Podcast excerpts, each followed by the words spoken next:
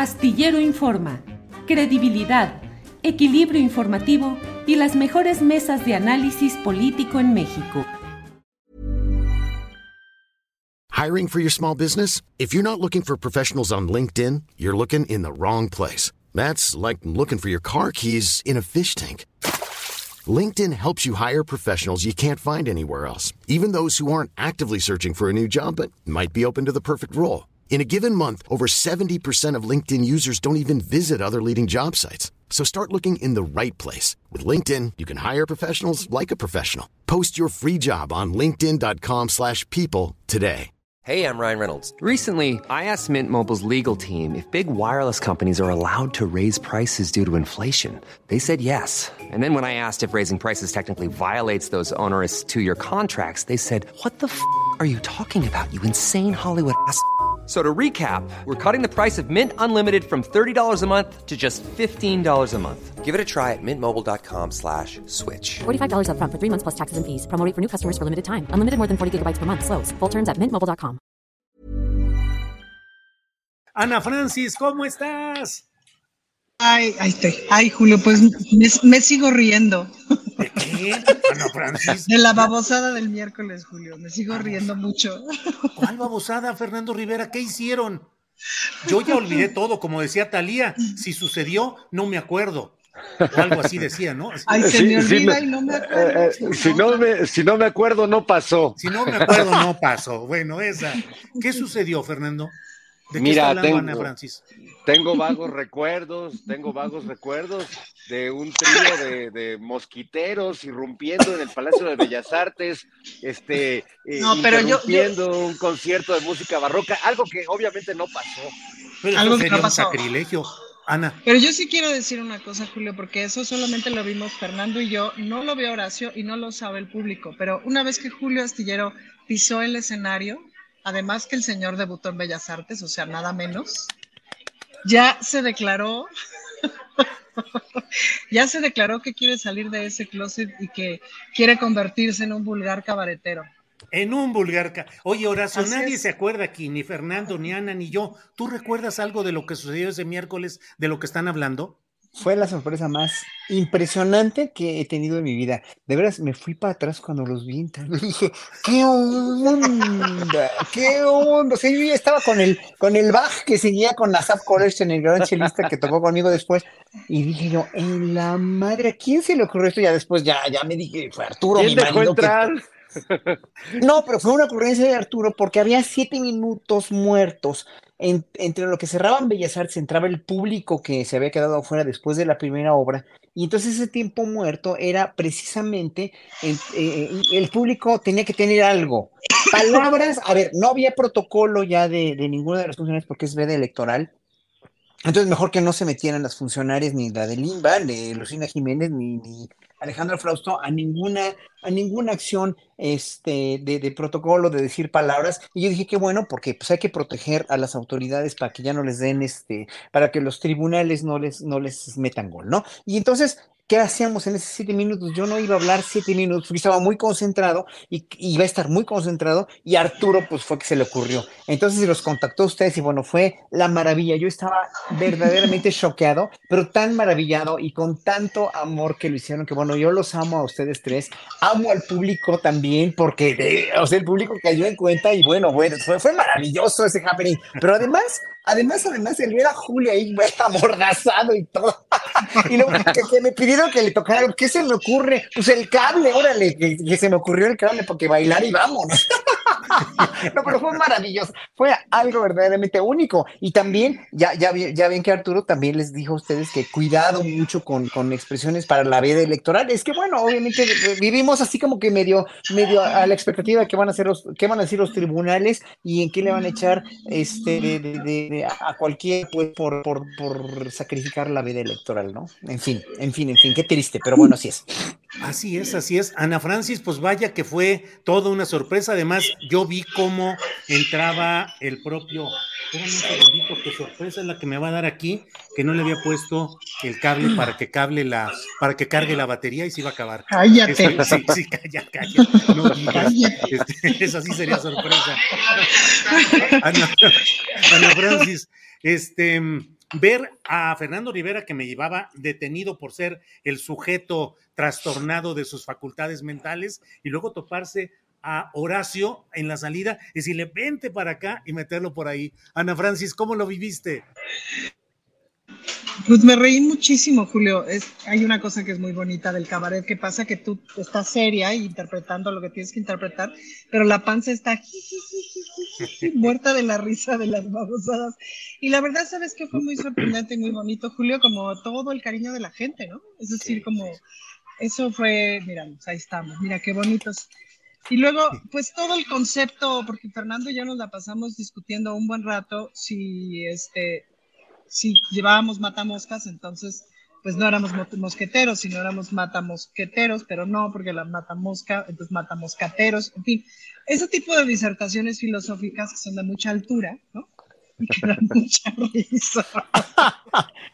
Puedes dedicar media hora de tu vida a discutir si ya que traes matamosca se dice matamosquetero o matamoscatero, o cómo se dice. Es muy bonito.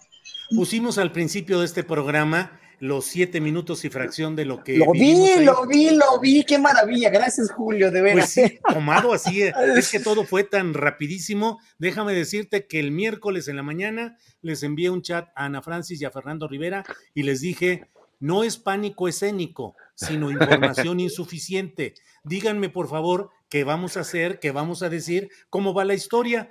Y el gran escritor Fernando Rivera dijo, pues es más o menos así con tres, cuatro linecitas y de rato les mando ya a detalle una propuesta. El miércoles en la mañana, Horacio Franco, yo no lograba entrar en personaje. Yo no sabía exactamente qué era. Fernando, ¿por qué nos... Mm, Horacio. Rápidamente, ¿sabes qué? me dijo Arturo que él se cuidó de que no los viera yo a ustedes porque iba a ser la sorpresa. Tuvieron que entrar por quién sabe dónde. Y bueno, fue todo un malabar para que yo no los viera. O sea, híjole, qué bárbaro por atrás de la, por la entrada de la calle Hidalgo y nos metieron al tercer piso, a los camerinos del tercer piso, para que no, no, no fuéramos a toparnos. Y además el personal de Bellas Artes se paraba ahí y decía, pasen, ahorita, ahorita, ahorita no hay nada. Y entonces ya entrábamos para hacer las pruebas de sonido. Y sí, porque además en ese momento me estaba yo cambiando para, para, me estaba yo cambiando de ropa para, entonces aprovecharon para, para hacer eso, ¿no? Qué coordinación. No, sí, en verdad fue la sorpresa de mi vida. ¿eh? Fernando Rivera Calderón, ¿por qué andas haciendo esas sorpresas y esas escaletas, Fernando?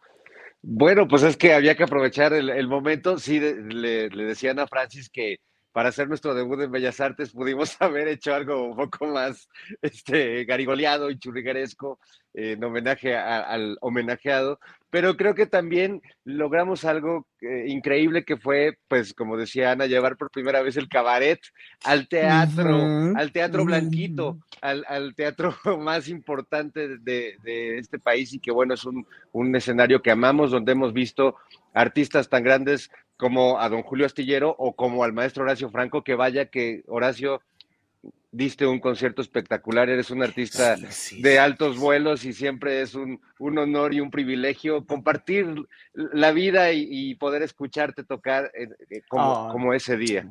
Gracias. No, pues un programa bien difícil y bien complejo, completo además, con gente que quiero mucho, pero también, fíjense qué chistoso, eh, las gentes que más quiero y más aprecio en este mundo, que son los, los, los amigos, o sea, todo organizado por mi marido, obviamente, Arturo, que fue eh, impecable en ese sentido, pero claro, yo lo tengo en casa y, pues todos los días lo veo y estoy, estoy consciente de toda la maravilla que es, ¿no? Como ser humano y como persona y como organizador y todo lo que quiera. Pero, pero mis colegas, eh, José Suárez, Asaf Collerstein, Enrique Nieto, Daniel Ortega, la Orquesta Chávez, o sea, esas son gente a las que, sobre todo los colegas con los que toqué junto, ¿no? Fueron, fueron, eh, es maravilloso, Víctor Flores, el gran contrabajista. Pero luego ustedes también, que son gente de lo que, más valoro, quiero, aprecio y, amo en realidad por lo que hacen y por todo lo que, lo que están haciendo. Ahorita oyendo la entrevista que hizo Julio Elena, dice, me quedé con la quijada en el piso, ¿eh? De veras. Ya para que una entrevistadora como Elena te diga que qué bonita entrevista, mira Julio que te las gastas, ¿eh? Pero aparte de todo, todos ustedes son, uno, son, son un equipo maravilloso de gente. Sí, creo que la mesa del más allá ha funcionado por eso, por el cariño enorme que tenemos a la verdad, a decir nuestra verdad, pero sobre todo porque tú nos estás guiando de una manera muy padre, Julio. No, es que en verdad fue la gente que más quiero en este mundo. Así que gracias por haber estado en Bellas Artes conmigo. sí, sí, sí. Ana Francis, ¿qué sorpresota te has llevado en tu vida de la cual quieras hablarnos hoy? Uy, Julio, pues yo creo que la sorpresa más reciente es ser diputada, porque sí, estoy a punto de cumplir 50 años, en, en julio cumplo 50 años, entonces, pues no sé si a ustedes les pasa, ¿no? Pero los cambios de década tienen sus cositas. Y pues a cada rato que me pregunta mi esposa, ¿qué vamos a hacer? Que si pachanga, que si comida, que si dónde se va a armar el mole, ¿no? Entonces pensando qué quiero y esto. Y pues vienen siempre los momentos como de evaluación, de pensamiento, etcétera. Y además que todo el tiempo estoy contrastándome con mis hijos, pues, ¿no? Contrastándome con todas esas ideas que todos los días te dicen de lo que yo quiero hacer de mi vida es esto, o lo que yo voy a hacer es esto, o cuando tenga esto voy a hacer tal otro, o cuando viva en tal lado voy a hacer tal otro. Cosas que siempre piensa una cuando va creciendo en la vida y que además estás absolutamente segura de que la vida te va a llevar para allá. Incluso empiezas una carrera y dices, pues va para allá y etcétera. Y lo cierto es que como aquella frase de la película de Amores Perros que decía, si mal no recuerdo, Vanessa Bauche, esa de quieres hacer reír a Dios, cuéntale tus planes. Entonces, es impresionante para dónde te lleva la vida. Yo nunca pensé que iba a estar en este momento de mi vida, o sea, en, en esta edad, siendo diputada, este, casada con quien estoy casada, cuidando hijos, etcétera. O sea, era un panorama como completamente ajeno a lo que yo pensaba que iba a ser de mi vida. Y en muchos sentidos, la verdad es que tenía una vida muy afortunada. O sea, mi vida ya es mucho más de lo que yo imaginaba que podía ser. Hace muchos años que sobrepasó, pues que tantos viajes, tanta carrera tan afortunada, tantas visitas, tanto encuentro con tantos artistas y con tantas personas tan interesantes en el mundo, mi vida ha sido una locura, pues. Entonces, y claro, siempre, eso es como yo creo que de las mayores sorpresas. Entonces, pues sí es eso de, bueno, ¿y cómo te imaginas los próximos 10 años? Pues, o sea, me puedo hacer unas imaginaciones, pero también, pues ya relajé y a ver a dónde me lleva la vida, ¿no? Pues sí. Es una sorpresa. Fernando Rivera Calderón, ¿la mayor sorpresa de tu vida o aún está por llegar? No, bueno, yo, yo vivo propiciando la sorpresa y, soy alguien que, que, trata de evadir mucho, programar cosas para dejarse sorprender por la vida, pero sin duda las mayores sorpresas que me he llevado pues han sido el nacimiento y el, el ver crecer y descubrir a, mis hijos, a nuestros hijos eh, de Claudia y, y míos, que bueno, pues siempre he sido un padre muy sorprendido y así como yo fui el experimento de mi, de mi propio padre y él lo reconoce, eh, pues mis hijos también han sido un experimento y, eh, es una sorpresa de todos los días. Lo, agradezco y lo, lo, vivo muy intensamente y creo que aquí mis amigos lo saben porque, por ejemplo, cuando hice muchos años cabaret con las Reinas Chulas, pues a mí me tocaba eh, tener a mis hijos los fines de semana y pues me los tenía que llevar al cabaret y pues a la hora de dormir pues los dormía, les hacía su camita sobre unas cajas de cervezas que eran muy calientitas, mientras el papá se iba a cabaretear y regresaba por ellos, les daba su cena y me los llevaba a dormir y bueno, pues tengo eh, historias muy bellas con ellos y siempre son un gran motivo de, de asombro. Bien, Fernando. Horacio Franco, Horacio, pues vayamos entrando en temas eh, propios de esta semana, de estas horas, de estos días. Se ha anunciado ya la desaparición de Notimex. El presidente de la República dice que Notimex ya no es necesario porque está la mañanera. ¿Qué opinas de esta liquidación de la agencia informativa del Estado mexicano, Horacio? Bueno, hagamos una, una agencia de noticias que, se llame Jotimex. Jotimex. Salga del closet informativo. Salga del closet informativo. ¿Tienes, ¿Tienes una facilidad para el eslogan, Julio? Mira, ya, si, no pega Astillero Noticias, Julio, una agencia de marketing. Sí, sí, Jotimex, por favor, ya. Comencemos Jotimex. Sí, o hacemos nuestro programa de los matamosquiteros contra, así como el santo contra las momias y todo eso, hacemos obras de teatro ambulante o lo que sea.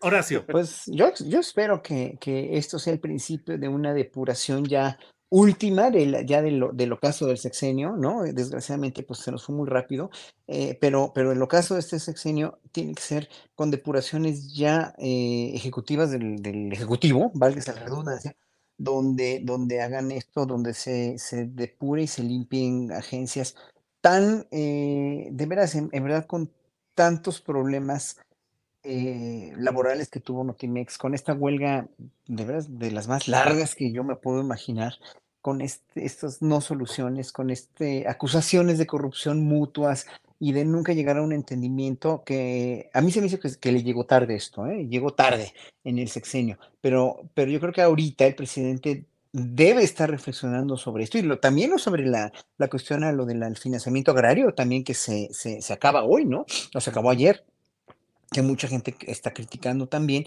pero que creo que si van a limpiar todo, que lo limpien ya y lo limpien bien y ejecutivamente con soluciones de veras salomónicas como desaparecer Notimex y liquidar y hacer lo que sea posible para, para liquidar justamente y para ya acabar con este, este capítulo, cerrar este capítulo tan doloroso. Fue muy doloroso para el periodismo en México en realidad. Esto, ¿no? Desde la corrupción anterior y desde todas las trans y todo, una agencia gubernamental de noticias con tantos problemas de corrupción, con tanta inequidad y con tanta, tantos malos entendidos y con direcciones muy cuestionables. Entonces, bueno, yo creo que eso es muy bueno, pero ojalá la que siga, que sea el Instituto Nacional de Migración, que sean depuraciones a migración, que sean depuraciones a otras instancias gubernamentales y eh, yo creo que nada más, ¿no? O sea, lo triste es eso, ¿no? Que desaparece una agencia que pudo haber sido, pero en México pudieron haber sido muchas cosas muy buenas y no han sido como un poder judicial limpio, un poder judicial imparcial, un poder electoral que con la dirección anterior estaba total y absolutamente perdido y se convirtió en un, en un, en un, este, en un, en una parte política en vez de un árbitro, bla, bla, bla. Entonces, bueno, yo creo que espero que todo esto sea para bien y creo que eh, esto ya le va a dar como salida a un problema que estaba enquistado ya como, como, como, como, sí, como una lapa en el gobierno mexicano que, que no tenía solución, que parecía no tener solución, ¿no? Y ojalá que también a lo de Aeroméxico se le dé solución para, o sea, todo esto, todo esto tiene que ir para bien, pero yo creo que ya son decisiones ejecutivas de último momento del gobierno del último año que tienen que ser verdaderamente decisivas.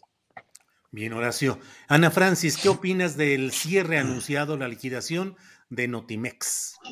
Pues digamos que tengo sentimientos encontrados porque me gustaría que hubiera una agencia de noticias del Estado que funcionara. Me queda claro que una que no funciona no tiene ningún sentido que esté medio abierta o como estaba, medio cerrado, medio acá, costándonos cada día más, eso es seguro.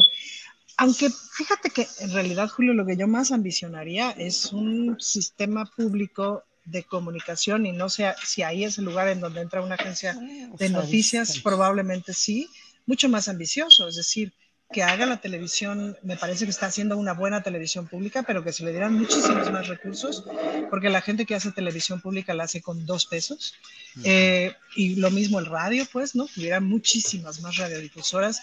No es posible que no haya, eh, que haya lugares del país en donde no se puede escuchar la mañanera por radio. Eso es gravísimo, ¿no? Es como por un sistema de radiodifusión nacional bien orquestado, etcétera, probablemente sí, sin duda ahí encaje una agencia de noticias, una casa productora de contenidos de cine, de televisión, etcétera, eh, mucho más robusta. En fin, me gustaría que el sistema público de comunicación fuera mucho más robusto y ojalá estemos en camino de eso. Coincido con Horacio en que pues hay que limpiar lo que haya que limpiar y probablemente, Julio, ante lo que hemos visto, sea la solución más sana. Más sana. Bien. Fernando Rivera Calderón, ¿qué opinas del tema Notimex? Híjole, bueno, creo que es un buen momento para replantear eh, eh, el tema de los medios públicos. Creo que actualmente los medios públicos son, son necesarios y, y, creo que se están desarrollando más del lado audiovisual y electrónico. Y Notimex pues quedó un poco rebasado. Yo comencé muy chavo escribiendo y siendo corrector de estilo y luego reportero en el periódico El Nacional, eh, que era el periódico del Estado, el periódico oficial, en ese tiempo dirigido por Pepe Carreño, pero en esa época, eh, y seguramente los veteranos, como, como ustedes comprenderán, pues todos los periódicos eran del Estado, es decir, el Nacional, pues era el que se redactaba desde Los Pinos, quizás, pero todos repetían las mismas noticias y los encabezados de, los días importantes para actos del gobierno, pues todos los periódicos se leen igual. Hoy en día el papel de, un, de los medios públicos pues es mucho más importante y aunque de momento este sexenio lo ha, absorbido ese papel el presidente con las mañaneras, pues creo que sí eh, se tendría que apostar por una red de comunicación pública eh, pues más sólida y que a lo, a lo, mejor este, yo creo que se está desarrollando, lo, lo, veo en el canal 21, en el 14, en el, en el 11, en, la televisión pública, donde lo veo de cerca, pero también en la radio pública, pero también veo las dificultades presupuestales que todos tenemos eh, y que creo que con, con, mucho más apoyo, pues esto podría funcionar mucho mejor. En el caso particular de Notimex, pues creo que para poner una metáfora más o menos cercana, creo que salió más barato destruir el edificio que mantenerlo en pie. Eh, llevamos ya mucho tiempo eh, con este problema. Eh, pues San Juana se atrincheró, ¿no? En el en, en Notimex, el, el, problema se enquistó y parece que la manera en la que se enfrentó el problema fue evadiéndolo hasta el día de hoy. Entonces creo que, bueno, pues si no hay una solución, creo que la evasión tampoco era el camino. Eh, es preferible pues tomar una medida así de radical y pasar a lo que sigue y replantear pues el papel de una agencia de información pública como lo fue o, o, lo, o lo, sigue siendo aún en sus últimos estertores Notimex. Bien, Fernando. Horacio, eh, hoy ha anunciado el gobierno, la Fiscalía de Estados Unidos, eh, que inicia un proceso contra 28 eh, mexicanos eh, sinal, pertenecientes al cártel de Sinaloa. Los chapiros. Tema, los chapiros. Los chapiros. Los chapiros. Los chapiros. Pero eso se da pues horas después de la visita de una delegación de seis o siete personajes de alto nivel del gobierno mexicano, secretarios de Estado, los jefes de la Marina y del Ejército, del Centro Nacional de Inteligencia y um, de la contraparte, Estados Unidos solo tuvo a una asesora del presidente Biden, como si no hubiera habido toda la eh, asimetría en la representación gubernamental allá. Y al otro día sueltan esto contra los chapiros. ¿Qué puede suceder en México? México puede, en estas circunstancias, realmente iniciar una acción a instancias de Estados Unidos para detener y extraditar a la cúpula del cártel de Sinaloa. ¿Qué piensas de todo esto, Horacio? Pues que es muy desigual y tan injusto y tan desproporcionado como ayer nada más hubiera una representante del gobierno de Estados Unidos ante seis del gobierno de México de alta investidura, porque no neguemos, fueron personajes de alta investidura gubernamental, no nada más faltó el presidente, obviamente.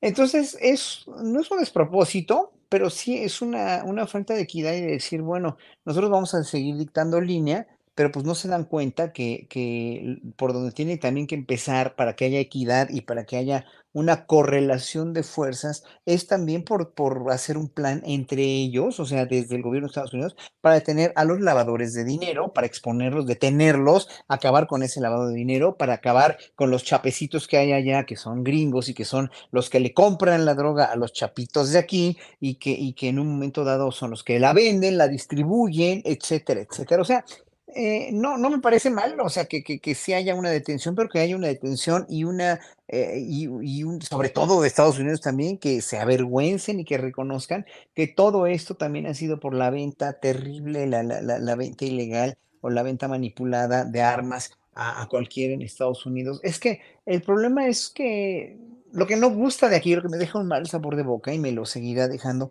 es que se creen la policía del mundo cuando finalmente pues ya no les queda el teatrito ni a nivel mundial ni a nivel de su relación bilateral con México, ¿no? En realidad, eh, Biden o, Trump, republicanos o demócratas, eh, siguen siendo un país que vive de su vanagloria del post-plan Marshall, bueno, de la Segunda Guerra Mundial y de la Primera también, de ser la policía del mundo y de sus guerras eh, eh, fallidas, ¿no? Y de sus intervenciones tan cuestionables en todos lados del mundo.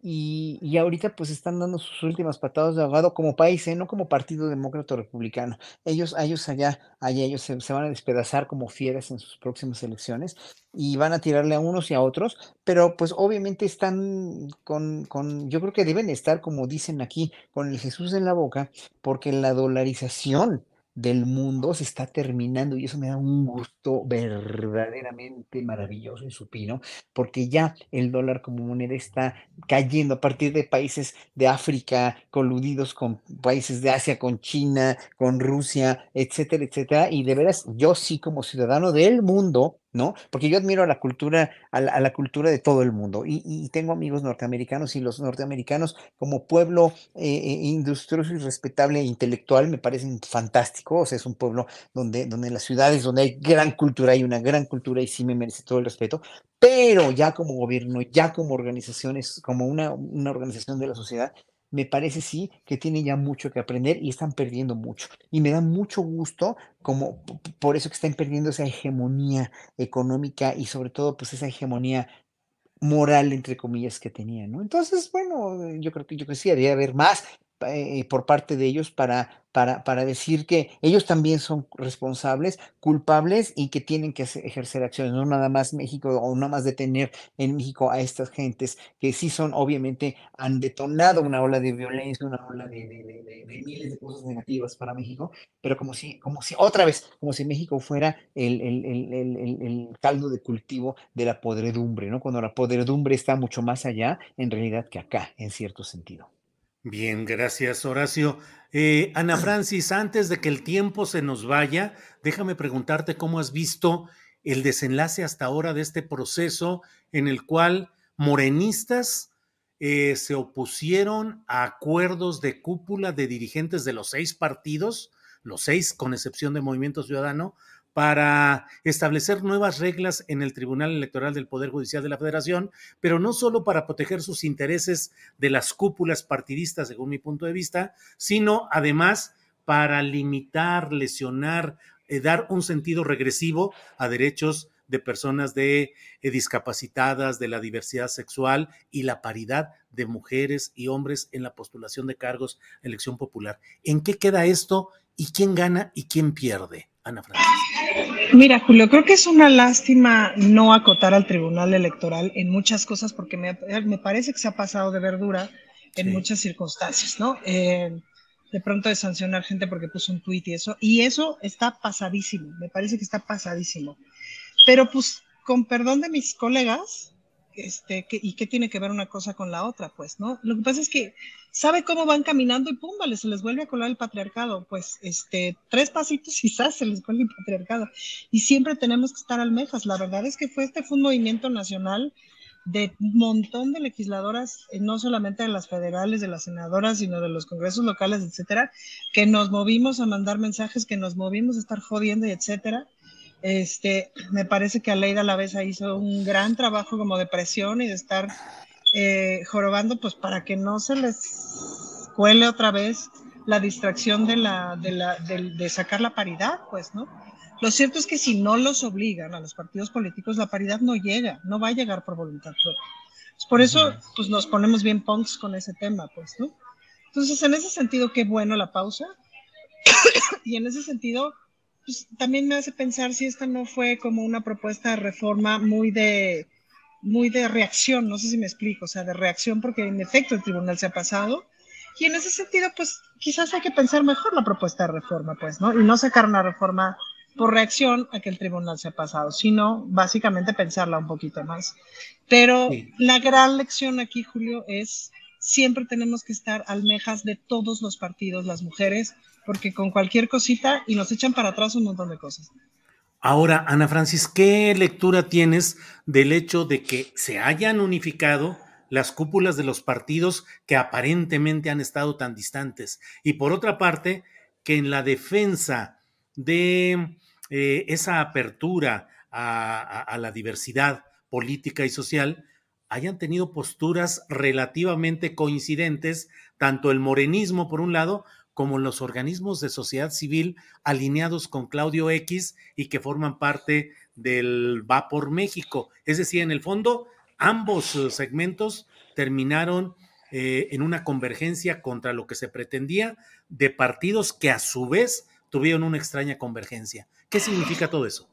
Pues significa que dentro de estos movimientos, las, de las 17 asociaciones que tiene Claudio X González, o yo no sé cuántas, pues ya le perdí la cuenta, Dentro de esas hay personas muy valiosas que vienen de sociedad civil y que han tenido la lucha por estos derechos desde hace muchos años. Mira, el, este, el propio Álvarez y Casa, quien para mí era una persona admirable, no podemos negarle su historia de defensa de los derechos humanos, de defensa del matrimonio igualitario, de defensa de un montón de derechos. Después, la neta es que ya me parece que es un, ser, un, personaje indefendible, pero sí hay esa historia, pues, ¿no? Eh, entonces, ahí coincidimos muchos personajes y, y, y, coinciden, por supuesto, muchas legisladoras. Yo no estaría siendo legisladora si no fuera gracias justamente a esas acciones afirmativas. No habría este espacio para mí, pues, ¿no? Entonces, en eso coincidimos, coincidimos en esa raíz. Lo que pasa es que hubo un, un un, un parteaguas, pues, ¿no? En cuanto el presidente manda el famoso memorándum número uno para quitar los financiamientos, eh, fundaciones, organizaciones, no sé qué, ahí se confunden un montón de cosas. Y lo cierto es que desde mi perspectiva, muchas de las organizaciones de la sociedad civil, de las legítimas, pues no han tenido un proceso de autocrítica con respecto al asunto de la desigualdad social, pues, ¿no? Por eso ha sido tan importante como, como clavarse en fijar postura de quienes defendemos los derechos humanos. Eh, tenemos que empezar también por el asunto de la desigualdad social. Quienes defendemos el feminismo, pues estamos hablando de un feminismo de izquierda. Si no, no es feminismo. Si no, le estamos jugando al tío Lolo. Entonces, pues en eso coincidimos, Julio. Bien. Mira, me contaron una anécdota de una legisladora eh, que es un poco impresentable, pero que en un punto de su historia, es decir, ella no pasó eh, por medio de las listas y esto, eh, le hicieron un chanchullo en su partido y no llegó a ser legislador cuando le tocaba. Pero entonces em, ella financió todo un juicio que se hizo para que otras mujeres sí pudieran llegar a ser legisladoras. ¿Ves que después de las elecciones siempre hay como estos juicios de, la lista B y la lista C y la lista D, no sé qué, a ver quién queda. Entonces, ella financió un juicio para que otras mujeres de otros partidos pudieran llegar a la lista, eh, porque estaba más fácil para el tribunal, pero no su propio juicio porque se iba a pelear con su partido. Pero ella sabía que tenía que apoyar esa causa para un futuro, para que hubiera los espacios que tiene que haber. Entonces, esta es una lucha de todas como sea. Bien. Em, Fernando Rivera Calderón, cambiando un poquito de tema, déjame eh, comentarte que eh, leo lo que ha publicado el Universal. Dice, estudiantes y trabajadores de la Universidad Nacional Autónoma de México marcharon hacia el Instituto de Investigaciones Jurídicas en rechazo a la reincorporación como investigador del exconsejero presidente del INE.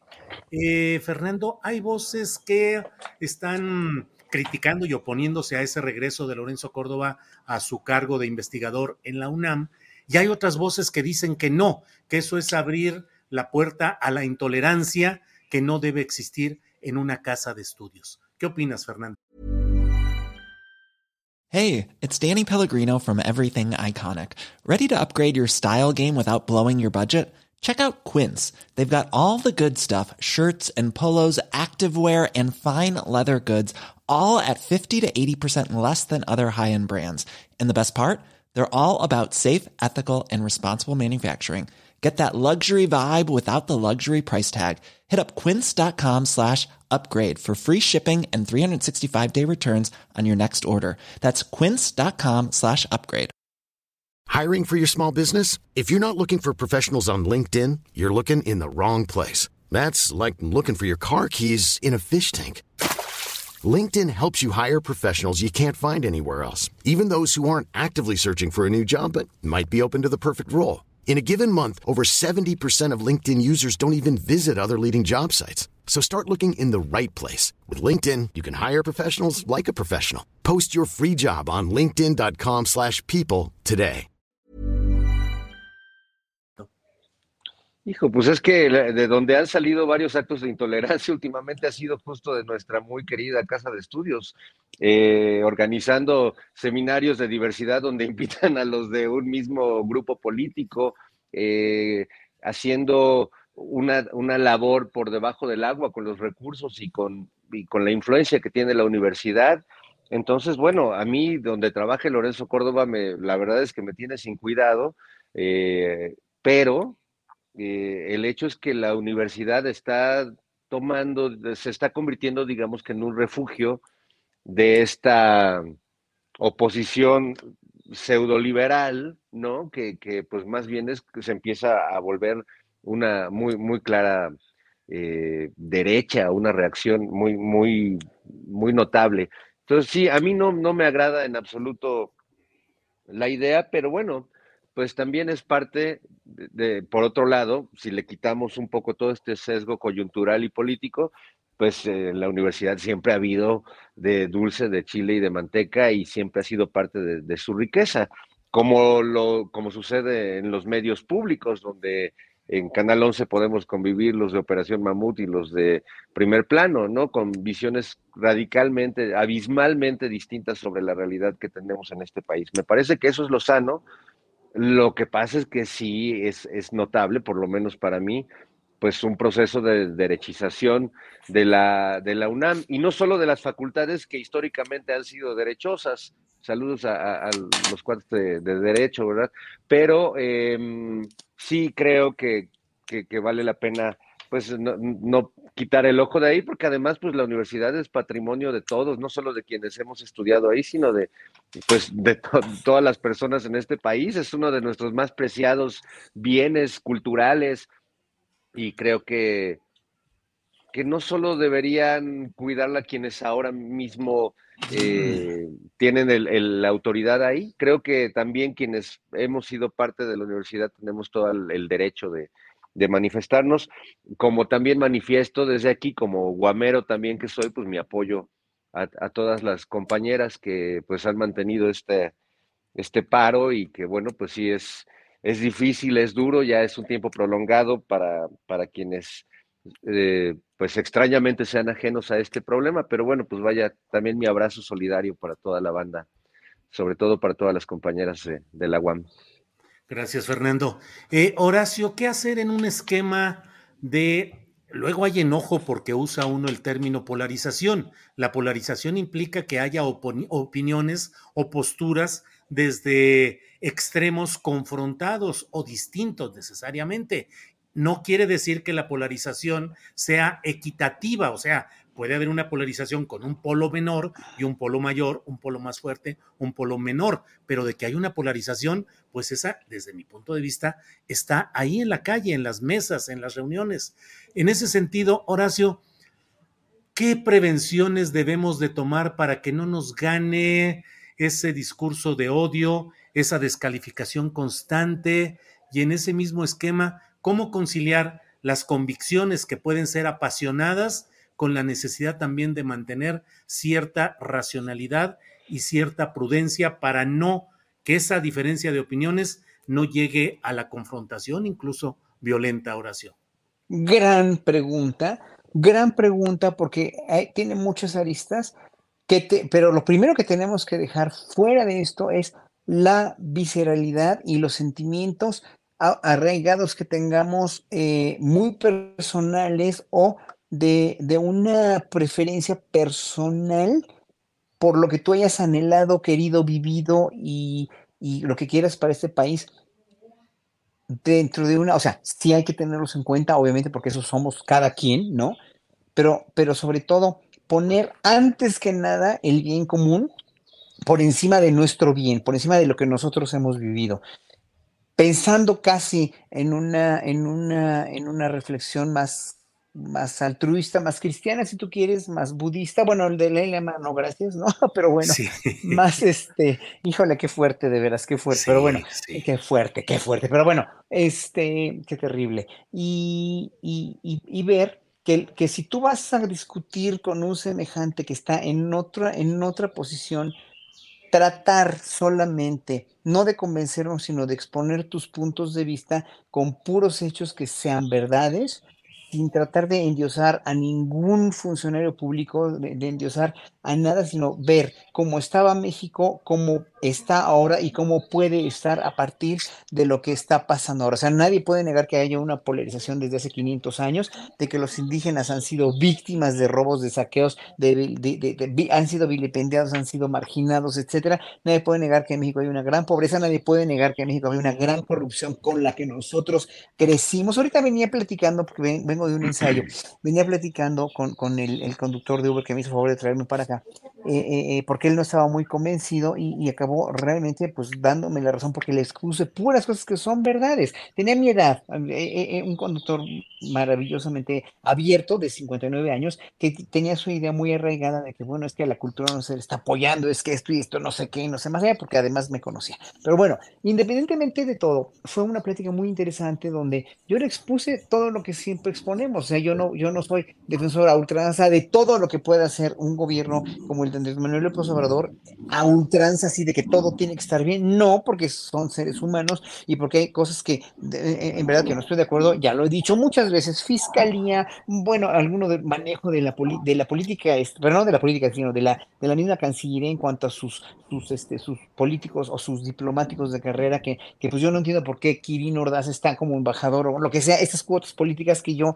no es que no entienda ni justifique, es que en verdad este, no se me hace justo los, nada más, es injusto para los este, diplomáticos de carrera, punto otras cosas como lo de este, bueno, lo de lo que pasó en, pasaba en Otimex, otras cosas como lo que pasa en migración, bla, bla, bla. Eso ya lo hemos, lo podemos exponer, pero son cosas que en verdad pasan. Otras cosas que en verdad la gente no toma en cuenta es lo de los salarios mínimos, la economía como de bien, la obra pública, etcétera, las pensiones que ya no se roba, el dinero que no se roba y que se cobra también de impuestos a los ricos que no pagaban impuestos, que se va a las pensiones, que se va a la obra pública, que sí están terminando, etcétera. O sea, todo lo que ya sabemos que está bien. O sea, eh, eh, y, con esos argumentos que son sólidos, que son buenos, que son verdaderos, y, o sea, no hay, no hay, eh, no hay polarización cuando lo dices respetuosamente, lo dices sabiendo con conocimiento de causa qué es lo que está cambiando y qué es lo que no puede cambiar tan rápido, como la corrupción en el gobierno en las bases medias o en las bases, este, en las bases más bajas,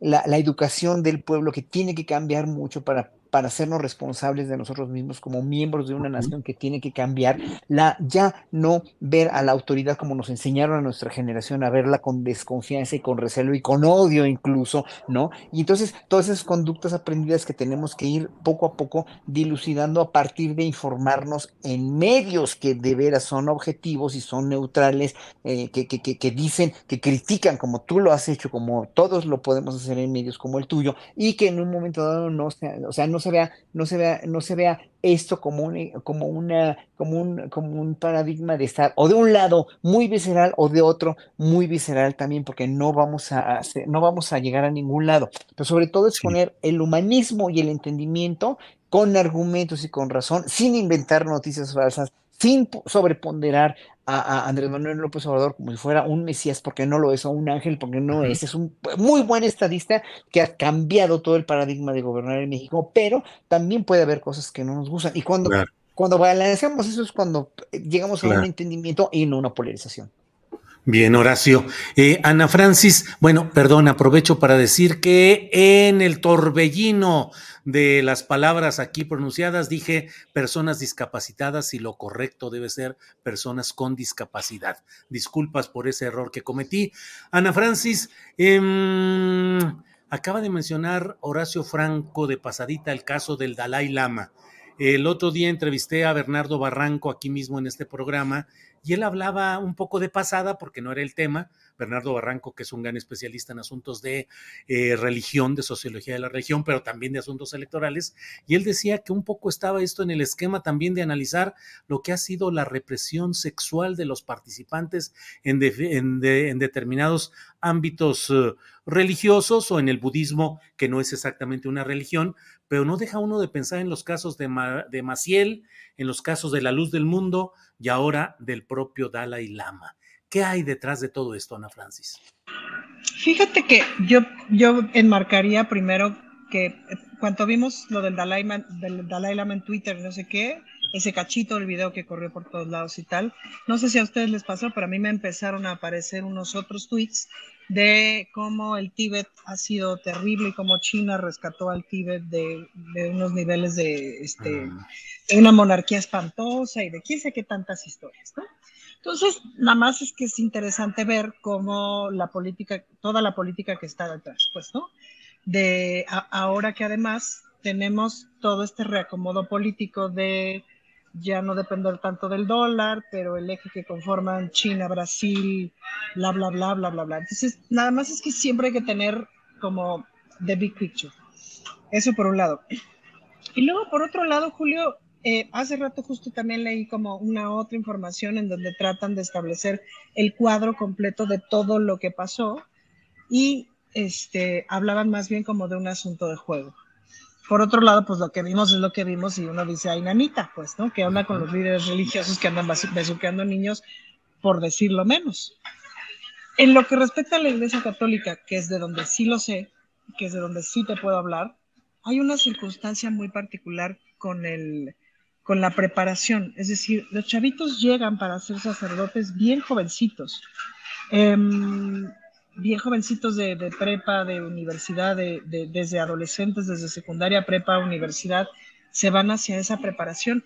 Y yo me preguntaba, y le preguntaba justo a un compañero de la maestría hace unos semestres, ¿cómo sabes? Es decir, ¿cómo sabes a esa edad que quieres, em, que quieres aislar tu cuerpo? Porque además sí significa aislar tu cuerpo de los abrazos, aislar tu cuerpo de lo corporal, olvídate del sexo las personas en general pues nos abrazamos, nos agarramos de la mano, jugamos, no sé qué, bla, bla, bla. Y todas esas maneras de tocarnos, lo vimos en la pandemia, pues nos dan vida, pues, ¿no? Y nos generan una sabiduría del mundo. Entonces, ¿cómo, cómo aíslas tu cuerpo de toda esa sabiduría de la fraternidad corporal? Y entonces desde ahí te construyes como un ser humano asesor de vidas sí entiendo la abstinencia sexual como una elección, claro que la entiendo, como las miles de abstinencias por elección, pero ¿cómo te puedes abstener de algo que no conoces? Entonces, pues claro, pues sí con el perdón, pero sí se forman hacia sabe dónde, pues, ¿no? Y sí se forman con una idea del mundo y con una sexualidad que Dios guarde la hora. Em, me parece que viene desde ahí, pues, ¿no? Desde un entendimiento absurdo, idiota, de la Iglesia Católica de lo que tiene que ser la pureza. Bien, Ana. Oye, Julio, una cosita, ¿eh? Pero no sea usted humilde, no se pase usted humilde, porque tú le sacaste las palabras a, Barranco. Tú, tú lo indujiste a que hablara de eso y me, se me hizo una muy inteligente, de veras, una muy inteligente exprimida después de lo que había hablado de las elecciones. Sí, pero tú le sacaste eso. Sí, pues no lo podía dejar ir vivo. Le dije, oye, ya hablamos de elecciones y el Estado de México y todo, pero ¿cómo? Es como tener a Messi y no hablar de goles. Pues digo, eh, tienes que aprovechar el momento. En fin. Fernando Rivera Calderón, em, ¿qué pensar del tema de... Eh, si voy en ese orden, sí, ¿verdad? Sigues tú, Fernando. Eh, en el tema de lo relacionado con el tema de migración y las sanciones que se han anunciado y lo que ha dicho el propio presidente de la República respecto a las, eh, al buen eh, trabajo que ha hecho eh, Garduño, Francisco Garduño, al frente del Instituto Nacional de Migración. Hoy se ha anunciado que un juez ha expedido una, una, un freno a la solicitud de detención del delegado de migración en, en um, en Ciudad Juárez, el contraalmirante Salvador González Guerrero. En fin, ¿cómo ves todo ese tema, Fernando? Bueno, yo nada más para cerrar el tema anterior, me quedo con, que no debe sorprendernos que el Dalai Lama. Sí, pues no, pues está en su conjugación verbal. Ibas a decir eso, baboso, lo sabía. ya, bueno, eso para cerrar el tema baboso de. que ahora dicen que es el Dalai Lame también, con otra conjugación, pero pues sí. Fernando. Hay un, hay un chiste muy bueno de qué saben los huevos en el Tíbet, pero ese lo vamos a contar en otra ocasión para que no nos vayan a desmonetizar. Mira, este, a, mí eh, eh, este tema ha sido terrible, el, el, asunto de la migración, pues no solo estamos viviendo todas las secuelas de esta tragedia espantosa, sino pues lo que acaba de suceder aquí mismo en la Ciudad de México, en la Plaza Giordano Bruno. Eh, es decir, e, es un tema que está creciendo, que cada vez está siendo más grande y, bueno, pues que haya detenidos, que haya personas que ya eh, enfrentan responsabilidades penales al respecto, pues me parece de entrada bueno. Ahora, que el presidente se exprese de, de Francisco Garduño o de Ignacio Valle de una manera eh, no punitiva, ni me parece, la verdad es que bueno, en el sentido de que es honesto en lo que piensa y además tiene una relación con ellos eh, pues de muchos años. De Nacho Valle, como él lo ha dicho, fue su primer jefe.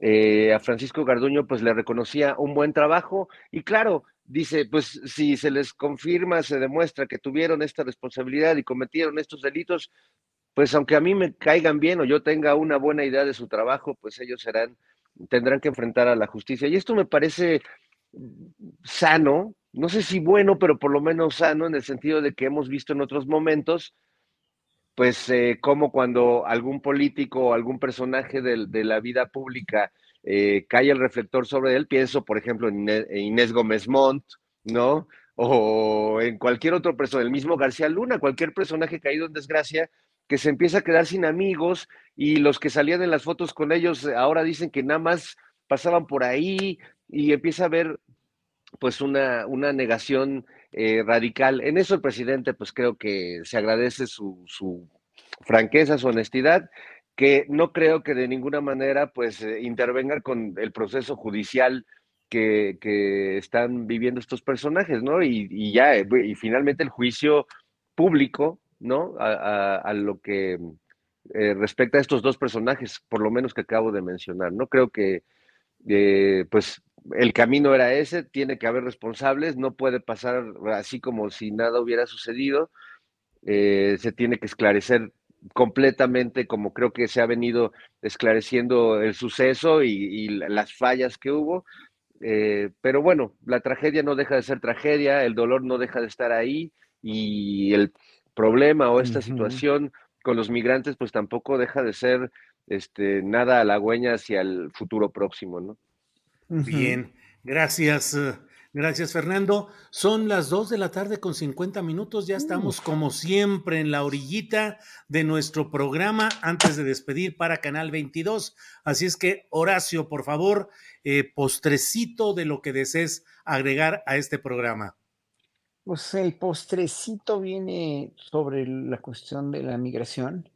Yo creo que la cuestión del Instituto Nacional de Migración tendría que verse con el mismo cuidado, con o sin Solalinde. ¿eh? Digo, eh, hoy la, la, entrevista parcial que le hiciste a Solalinde por la mala comunicación que tenía el padre Alejandro, que mucho admiro y que mucho respeto, pero también de que en un momento dado, eh, también lo, lo, lo, dice Temoris Greco, ¿no? Y yo creo que lo, lo, con todo el respeto que le tenemos al padre Solalinde, bueno, su investidura sí, pero la cuestión de como figura pública, eh, eh, pero de, de, dedicada al sacerdocio, pues obviamente va a estar difícil que, que no esté nada más, más que como consejero. El problema es que a, quién se va a nombrar también, bueno, ese puede ser un problema o no, si Garduño se queda o no, ¿no? Que ojalá que no, obviamente, porque demostró que no, que no, no, que fue muy inoperante como alguien que reforma o que transforma una institución tan podrida y tan verdaderamente cuestionable como el Instituto Nacional de Migración y que en un momento dado, pues sí, queremos una salida, o si el presidente quiere de veras una salida más eh, viable, exitosa y sobre todo, pues real, ¿no? El problema de la migración es ya empezar a poner los puntos sobre las IES con, Estados Unidos sobre esto del tercer país seguro, pero obviamente pues todos los riesgos que esto implica y sobre todo con el próximo presidente, que ojalá que no sea Trump, ¿no? Ojalá que no, pero bueno, todo indica que probablemente sí. Y eh, por otra parte, eh, pues nombrar a, no nada más nombrar a alguien, es, es modificar ese, esa, esa, esa corporación tan cuestionable, como dije la semana pasada también, educándolos, dándoles cursos de capacitación y de veras castigando a quien, quien se porta mal y quien viole cualquier derecho humano. O sea, no, no puede ser que un instituto que, que, depende de la Secretaría de Gobernación o ahora de Relaciones Exteriores o de lo que sea, esté actuando de una manera tan verdaderamente, tan, tan vomitiva, tan asquerosa, como, como si a sus familiares no les hubieran hecho algo parecido cuando los, lo, lo, cuando, cuando los coyotes los llevaban a, a Estados Unidos y los maltrataban tanto y sufrieron tanto. Es que eh, es que yo no sé si se están vengando de eso o cuál sea la necesidad de venganza o la, la irracionalidad sobre el pisotear los derechos humanos. Entonces, lo de, lo, de migración sí preocupa mucho porque, porque es una cosa que se tiene que atender a corto plazo y parece no haber tiempo para eso, ¿no? Y, se tienen que tomar acciones más que la prisión o no prisión o el cese o no cese o el nombramiento o no nombramiento, o el linde o no el linde. Es una cuestión de quienes están trabajando ahí, no de quienes están al frente, de quienes están trabajando ahí, porque por, si, si, la Madre Teresa hubiera estado al frente, o el Papa Francisco, o, Jesucristo mismo al frente del instituto, hubieran hecho lo mismo, porque es gente que no está capacitada, no está educada y es gente, lo siento decirlo, pero la mayoría muy primitiva, muy, con muy malas bases de, de sensibilidad social para tratar con este tipo de gente que viene en verdad con una necesidad primordial y básica de cambiar su, calidad de vida. Bien, Horacio. Ana Francis, eh, postrecito, por favor. Julio, hay que estar bien pendientes del asunto de la aprobación de la ley minera, de la que se empieza a conocer como la ley minera, porque esa es otra, la otra madre de todas las batallas, ¿eh? porque se, se van a poner como changos. Y yo creo que todos nosotros en algún momento seguro hemos participado en alguna manifestación, reportaje, algo contra las mineras que han sido infames en este país. Y es una ley, me parece muy benéfica además, que viene bastante trabajada por las organizaciones de la sociedad civil, que la presenta el presidente, es decir, tiene como todo, todo para, para pasar, pero pues toca un montón de intereses, Julio. Y entonces sí hay que estar como bien almejas con qué va pasando, con qué va pasando por ahí, porque creo que va a ser muy, muy, muy, muy importante.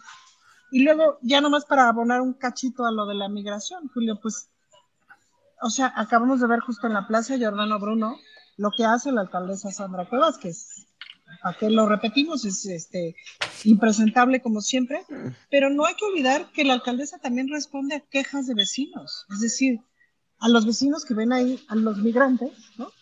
Y entonces se genera toda una suerte de caos, pues, ¿no? Que claro que los migrantes no deberían de estar acampando en ningún parque, es decir, tendrían que tener un lugar. En fin, es una suma de problemas que básicamente nos coloca en decidir si somos de esas personas que pensamos que todas las personas son personas o si seguimos siendo personas de esas que piensan que estas sí, pero estas no. Porque esta onda es radical. O sea, si todos somos personas, entonces todos somos personas de forma radical y hay que entrarle a cuidar de forma radical. Eh, nada más para decir, no voy a defender a Sandra Cuevas jamás, pero Sandra Cuevas representa el pensamiento de mucha gente y esa es una cultura que se necesita cambiar, pero ya. Claro, sí, claro. Es que, es que perdón, rápidamente una cita de Gabriel Vargas, como diría Borrella Burrón, muy mal dicho, aunque todos somos del mismo barro, no es igual vacín que jarro, y eso no, no, no, es, no vale, no aplica. Así es. Bueno, pues eh, llegamos a la parte final correspondiente a la transmisión, retransmisión en Canal 22 y seguimos nosotros luego, pero le decimos adiós a Canal 22 en este momento. Gracias desde la mesa del más allá. Bueno, pues regresamos aquí. Fernando Rivera Calderón, te toca postrecito, por favor. Pues eh, yo quisiera eh, cerrar con un poco el tema que nos precedió que es este, celebrar la medalla Belisario Domínguez Elena Poniatowska. Creo que es más allá de lo político, una escritora eh, extraordinaria y un ser entrañable, un, ser verdaderamente maravilloso, eh, genial, divertido y que para muchos, como, como en mi caso, pues ha sido también una maestra de cómo hacer periodismo, de cómo entrevistar y acercarse a las personas, con una legítima curiosidad y no con esta sobradez de muchos entrevistadores que más que preguntas buscan que, el entrevistado les confirme sus aseveraciones, ¿no? Entonces, celebro mucho su, vida, su trayectoria, la, entrevista un poco mórbida que le hiciste y, y también, eh, pues, eh, que, que, vaya a darse esta ceremonia, este, eh, donde el presidente ya anunció que no va a ir, porque este, creo que yo a un lugar donde estuviera Lilita, ella es Kenia López y Xochitl Galvez, la verdad es que yo tampoco iría y no tengo ninguna investidura que cuidar, Julio, pero la verdad es que este, temo por, por, por mi alma. Tanto así tienes por tu alma en una circunstancia así. Bueno, pues... Eh, tienes, tienes una embabosadura que cuidar. Bueno, pues eh, preparados pues para nuestra, para el próximo aniversario a los 50 años de ejercicio musical de Horacio Franco.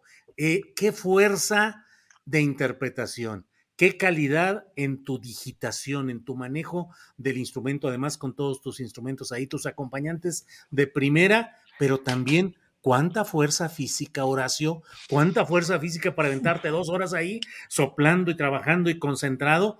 Vaya, vaya, Horacio Franco, gracias por todo, Horacio. No, pues gracias a ti, pero se te olvidó de lo, lo principal, que no tiene nada que ver con el Dalai Lama, que es la lengua. O sea, si la lengua, tienes que tener una pronunciación porque uno articula con la lengua. O sea, haz de cuenta que el arco, en el violín, el arco es lo, lo que pronuncia las notas. En el piano, el, el, el este, eh, los dedos, la digitación y la fuerza de los dedos, y es lo que pronuncia, dijéramos, o hace el contacto con el martinete y pronuncia las notas.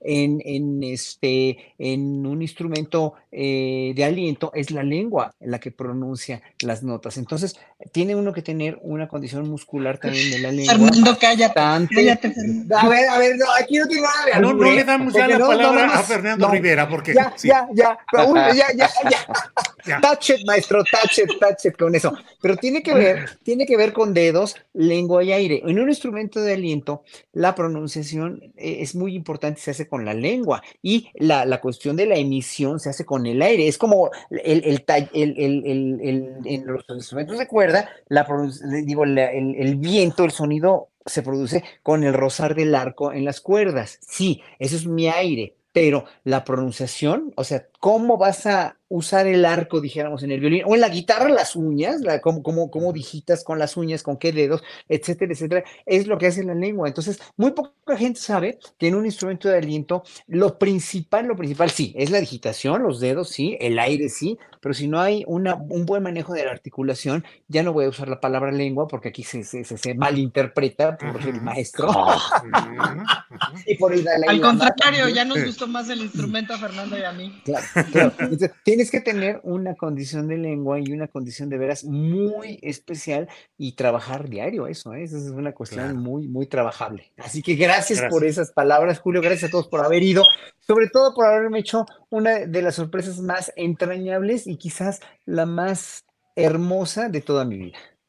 Horacio, gracias a ti. Ya Fernando que diga Rivera, Fernando. Fernando Rivera Calderón en este espacio no apto para menores de edad ni para niños. Fernando, por favor. No, yo, yo solo quería hablar de otro atributo aparte de la lengua, que es la memoria de Horacio Franco, porque ah. todos leyeron partituras durante estas dos horas y cacho. ¿Sí? Y este, bueno, pues Horacio no leyó la partitura en ningún momento, todo lo traía de memoria, y, y me parece que es como aprenderte este, varios libros de memoria de, de, jalón. En cuanto a la lengua, bueno, pues solo puedo decir que es un órgano sexual que incluso sirve para tocar la flauta maravillosamente. Incluso, así es, claro. Bien, Fernando. Ana Francis, para cerrar, por favor. Para cerrar, el remate del chiste de Fernando de hace rato es según los lamas. Ya sí. péguenlo ustedes. Sí, sí, sí, sí. Bueno, pues gracias a los tres. Un placer estar con ustedes. Nos vemos pronto. Hasta luego.